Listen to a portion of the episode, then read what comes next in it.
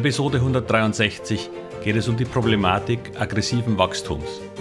Denn eine Weile geht das gut, weil man die Investoren durch deutlich steigende Umsätze locken kann. Nur leider wird oft der Gewinn dabei vergessen. Das rächt sich.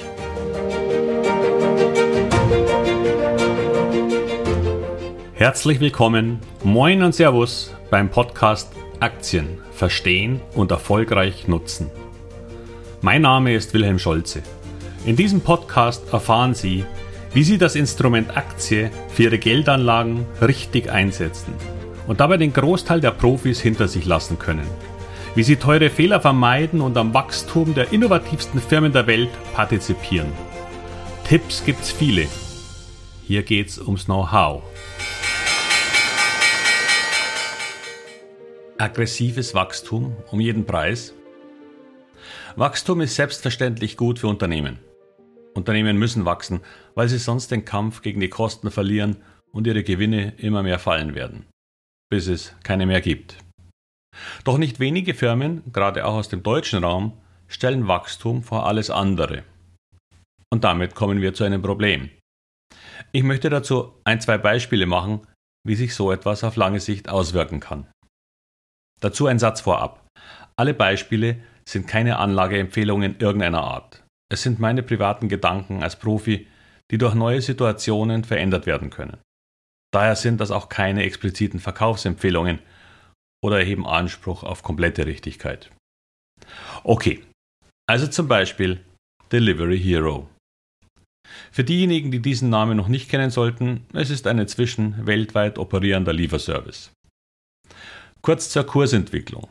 Das Unternehmen kam Mitte 2017 zu einem Kurs von 25,5 an die Börse.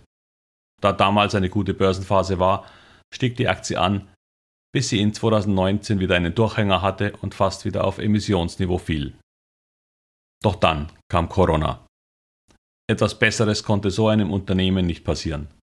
Ausgangssperren, Restaurants geschlossen, Homeoffice. Lieferservice war die Lösung. Es folgten zwei Jahre sehr starken Wachstums und ein Kursanstieg auf etwa 140 Euro.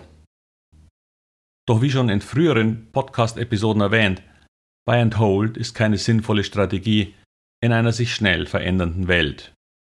Denn die Normalisierung des Lebens nach Corona führte natürlich dazu, dass die Leute wieder essen gehen wollten. Denn viele hatten die Nase voll vom Zuhause herumsitzen. Doch das Problem, über das ich heute sprechen will, ist ein anderes. Firmen wie Delivery Hero wuchsen auch, weil sie alles aufgekauft haben, was ein ähnliches Geschäftsmodell betrieb. Es findet eine Art Monopolisierung statt. Die Hoffnung dieser Aufkaufsstrategie ist es, irgendwann den Rahmen abschöpfen zu können. Das ist die Idee, die man den Investoren immer wieder erzählt. Denn bisher hat das noch nicht geklappt. Doch Wachstum auch durch Aufkauf aller Wettbewerber ist eine High-Risk-Strategie. Denn diese Idee, durch Zukäufe zu wachsen, funktioniert nur gut, wenn man profitable Geschäfte kauft. Im eben genannten Beispiel jedoch kauft eine kein Geld verdienende Firma andere verlustproduzierende Firmen. Und das meist auch noch zu horrenden Preisen, die nur durch den Willen zu Wachstum geprägt sind. Klar kann man den Anlegern Steigerungen im Umsatz präsentieren. Doch zu welchem Preis? Hohe Abschreibungsgefahren und eine immer größer werdende Verschuldung führen zu einem immer größer werdenden Ungleichgewicht zwischen Marktwert und Schulden. Das stetige Verlustgeschäft trägt dazu nur weiter bei. All das wird als Strategie erklärt, die sich irgendwann stark auszahlen wird. Wahrscheinlich für einige wenige wird es das tun. Für die meisten Anleger sieht das im Moment nicht so aus. Immer wenn die Verschuldung gefährlich nahe an die Marktkapitalisierung oder darüber geht, besteht von Seiten der Banken bald Kapitalerhöhungs- und Finanzierungsbedarf. Das Dumme ist nur, dass der Kurs von unserem Beispiel Delivery Hero auf dem niedrigsten Stand seiner Historie steht. Noch niedriger als beim Börsengang vor sechs Jahren.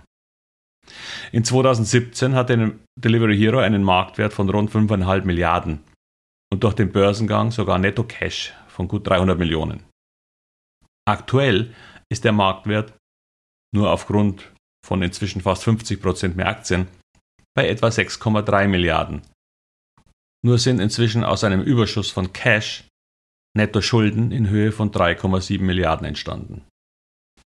Fällt der Kurs nun noch weiter, dann werden so einige Gläubiger bei, nächst, bei den nächsten Krediten oder Wandelanleihen ganz andere Risikoaufschläge auf die inzwischen auch noch deutlich gestiegenen Zinsen verlangen. Und das könnte zu einem Existenzproblem werden, wenn nicht demnächst neues Eigenkapital eingeworben wird. Ich will jetzt nicht tiefer auf die Verschuldungsstruktur eingehen, die eigentlich gar nicht so schlecht gelöst ist. Mir geht es hier nur darum, Ihnen aufzuzeigen, dass Wachstum, das durch große Zukäufe entsteht, allein nichts bringt. Es müssen auch Gewinne her. Sonst ist sein Unternehmen ein Pulverfass. Wie gesagt, Dinge können sich ändern. Aber aktuell, bei auch noch sich verschlechternder Konjunktur und gleichzeitig stark steigenden Kosten für die Auslieferer und Löhne und zukünftig steigende Fremdkapitalkosten, sehe ich wenige Chancen auf Gewinne. Die selbst in guten Zeiten schon nicht da waren. Ich bin gespannt, wie das weitergeht. Ich erwarte allerdings früher oder später eine Kapitalerhöhung, um die Bilanzrelationen wieder zu verbessern. Wir werden sehen. Doch ich habe noch ein kurzes Beispiel. Eine ähnlich aggressive Wachstumsstrategie einer aber ganz anderen Branche verfolgte WeWork. Vielleicht haben Sie die Mega-Bürokomplexe für Coworking Spaces schon in einigen Großstädten, auch in Deutschland, gesehen. Auch hier hohes fremdkapitalfinanziertes Wachstum. Diese von der japanischen Firma Softbank und anderen gehaltene Startup wurde mal in 2017 mit knapp 50 Milliarden Dollar bewertet weil es stark gewachsen ist und wie irre Büroflächen weltweit gemietet hat. Gerne wollte man mit diesem Preis auch an die Börse, hat allerdings nicht geklappt. Es wurden dann in 2020 nur noch 8,5 Milliarden beim Börsengang. Letztes Jahr ging das Unternehmen pleite und hinterließ einen Schuldenberg von über 20 Milliarden Dollar. Gewinne hatte dieses Unternehmen nie gemacht. Daher als Fazit. Bitte hinterfragen Sie bei Ihren Investments immer, woher das Wachstum kommt und wie es finanziert ist. Sie werden sich so einige Desaster ersparen können, wenn Sie darauf achten und entweder dort gar nicht einsteigen oder immer einen Finger auf dem Verkaufsknopf haben. Dies war mal eine Episode, die etwas tiefer in eine Problematik einstieg. Im Mentoring-Programm einer Masterclass Aktien finden solche Überlegungen mehrmals im Monat in Zoom Live Calls mit mir persönlich statt. Es sind kleine Gruppen von an Aktien interessierten Anlegern, die der Wille, Aktien zu verstehen, eint. Dort stehe ich für jede Frage zu Aktien zur Verfügung und wir diskutieren auch jeweils aktuelle Situationen. Ich nenne es das Training on the Job.